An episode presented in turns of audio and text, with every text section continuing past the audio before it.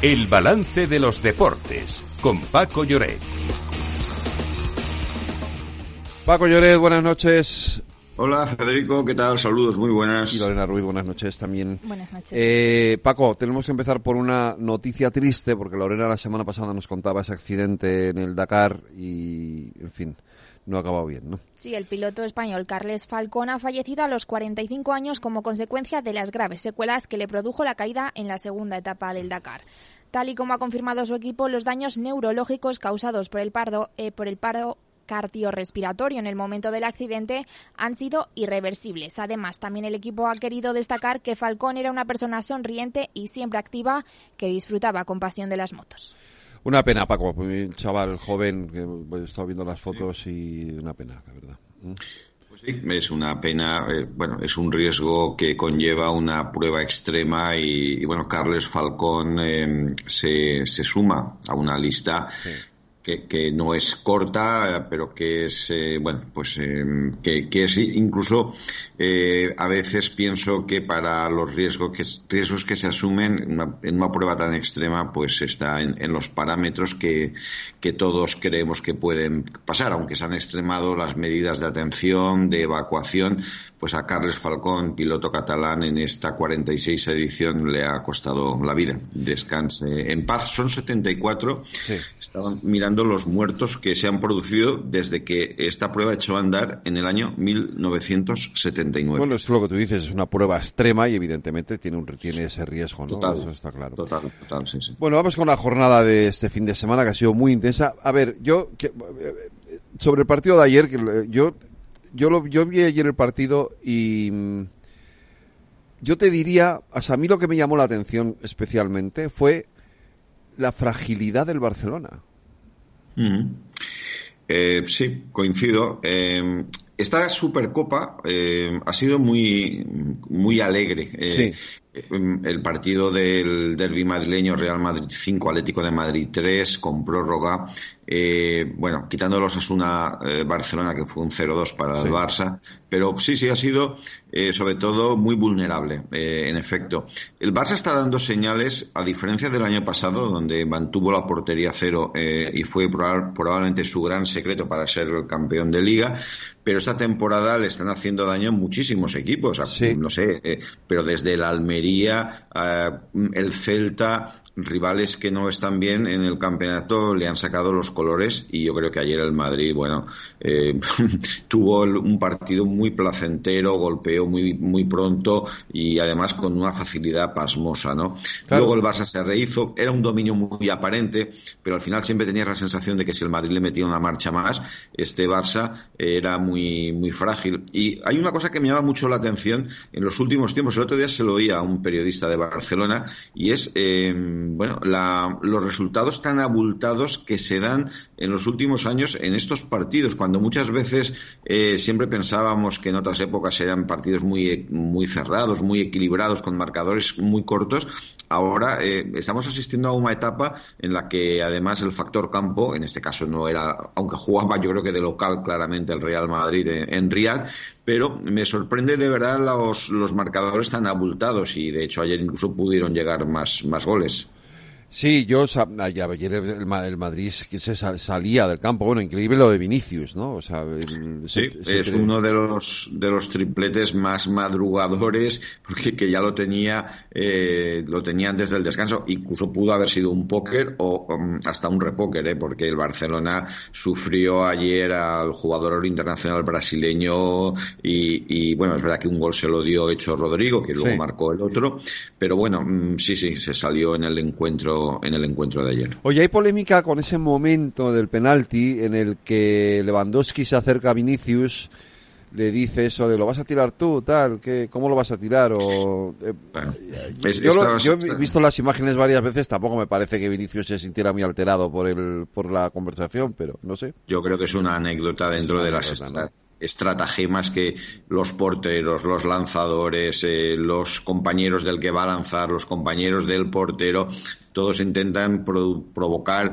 una cierta desestabilización. Eh, eh, hemos visto desde patear el punto de penalti para a ver si el balón no, no estaba como Dios manda y el lanzador eh, tenía ahí una, una dificultad que, que, no pensaba que iba a encontrar, ¿no?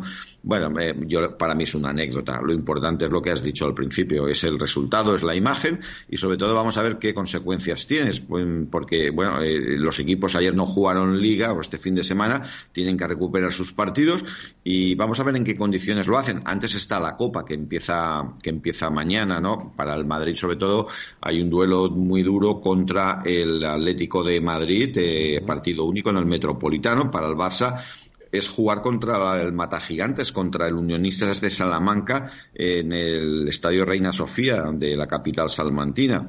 Y bueno, mm, y luego tendrán que recuperar sus respectivos compromisos de una liga que este fin de semana pues también tuvo algunas cosas interesantes, la verdad.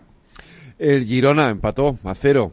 Eh, es verdad que se pone primero, pero con un partido menos, claro. Evidentemente, esta es una de las grandes noticias. El Almería sigue sin ganar un partido, pero ayer la verdad es que mereció um, vencer a un, a un líder momentáneo que acabó con 10, que sufrió lo indecible y sobre todo me quedo con el pésimo momento de dos equipos que estaban, uno y el otro sigue en Europa, que tienen un aspecto muy triste, que son el Villarreal, que perdió 3-0 en Las Palmas y el equipo de Marcelino está tocado, sigue en la Europa League, y el Sevilla, que estuvo en la Champions, que quedó último, que no ganó un partido y que desde luego es un auténtico despropósito, un fin de ciclo. Quique Sánchez Flores intenta arreglarlo, pero eh, de momento el Alavés, que no había ganado un partido fuera de casa en toda la temporada, ganó 2-3 merecidamente en el Sánchez Pizjuán, un campo donde este año el Sevilla es un un drama. Eso sí, eh, el resultado que les favoreció fue el del Valencia, que ganó en Cádiz 1-4, jugando muy bien, con un arbitraje, por cierto, deplorable de Díaz de Mera y con Jaime Latre en el bar. Hay cosas del bar que son inexplicables y el Cádiz tiene un problema muy serio porque está en zona de descenso, la gente está muy enfadada. Los tres últimos de la clasificación son tres equipos andaluces, el Almería, el Granada y el Cádiz. Vamos a ver que si alguno logra salvarse, lo tienen complicado, mientras el Celta empieza a respirar y también destacamos, eh, empató en Mallorca, el Derby Vasco. El Atleti de Bilbao está haciendo una temporada espectacular. Ganó 2-1 a la Real Sociedad. Está en zona Champions y bueno, y también tiene Copa esta, esta semana, igual que la Real Sociedad. Oye, eh, hablando de, bueno, ahora hablamos de lo, de lo que viene la semana, pero de hablando de Copa del Rey, tenemos el sorteo de la Copa del Rey de baloncesto. Sí, señor. Ha sido esta mañana. Málaga será la sede de este torneo.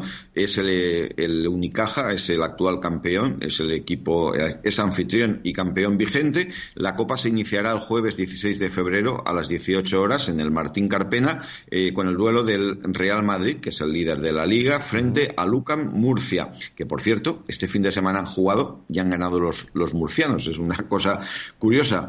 Eh, mm, luego, ese mismo día, eh, a las 9 de la noche, Gran Canaria contra el Valencia Basket. Y el día siguiente, jueves, el, perdón, viernes 16 de febrero, tenemos el derby catalán, Barcelona-Manresa a las 18 horas y cerrará eh, a las 9 el anfitrión Unicaja contra Lenovo Tenerife. Curiosamente, esta es la final que se jugó el año, el año pasado. Y las semifinales serían ganador de Real Madrid Ucán Murcia contra ganador de Gran Canaria Valencia y eh, la otra semifinal, eh, hablamos del sábado 17 de febrero, esta sería a las 18 horas, en horario nocturno a las 9, el ganador de Barcelona Manresa contra el ganador de Unicaja Lenovo Tenerife. La final el domingo a las seis y media. Y tenemos europeo de balonmano, victoria ayer de España frente a Rumanía. Sí, señor. Eh, tenemos muchos torneos. Tenemos waterpolo. Y waterpolo también. Y waterpolo. Ahí hemos, bueno, ahí tenemos la final. ¿eh? Esto, esto, esto es importante decirlo. Pero sí, eh, España, que está jugando el europeo de balonmano, eh, ha ganado. Y bueno, ahora va a jugarse todo contra Austria en el próximo, en el próximo partido. Es, es fundamental. España ganó 36-24 después de que el debut de España contra los croatas pues fuera, se saldara con una, con una derrota, ¿no? Pero la verdad es que, bueno, era una victoria necesaria y sobre todo atención al partido de, de Austria que es, que es mañana. Eh, por cierto, el equipo austríaco empató 20, a 28 con los croatas, el equipo que ganó España. Bueno, y como decíamos, mañana jornada de Copa, tres, estos tres próximos días, con ese partidazo final del jueves a las nueve y media del Atleti Real Madrid. Pero bueno, jornada de Copa intensa, sí.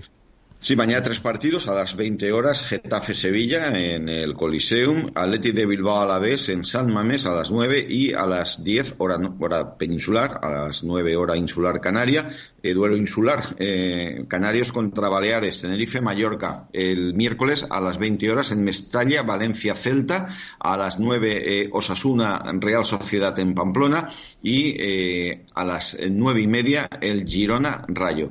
Y para el eh, jueves quedan las dos bombas. El Barça que visita al equipo que se ha cargado al Villarreal en los penaltis, al Unionistas, a las siete y media y a las nueve y media para mí el gran partido, que es el Atlético de Madrid-Real Madrid en el Metropolitano. Pues eh, Paco Lloret, con eso nos quedamos. Mañana más deportes aquí en el Balance en Capital Radio. Un abrazo, cuídate. Igualmente, hasta luego.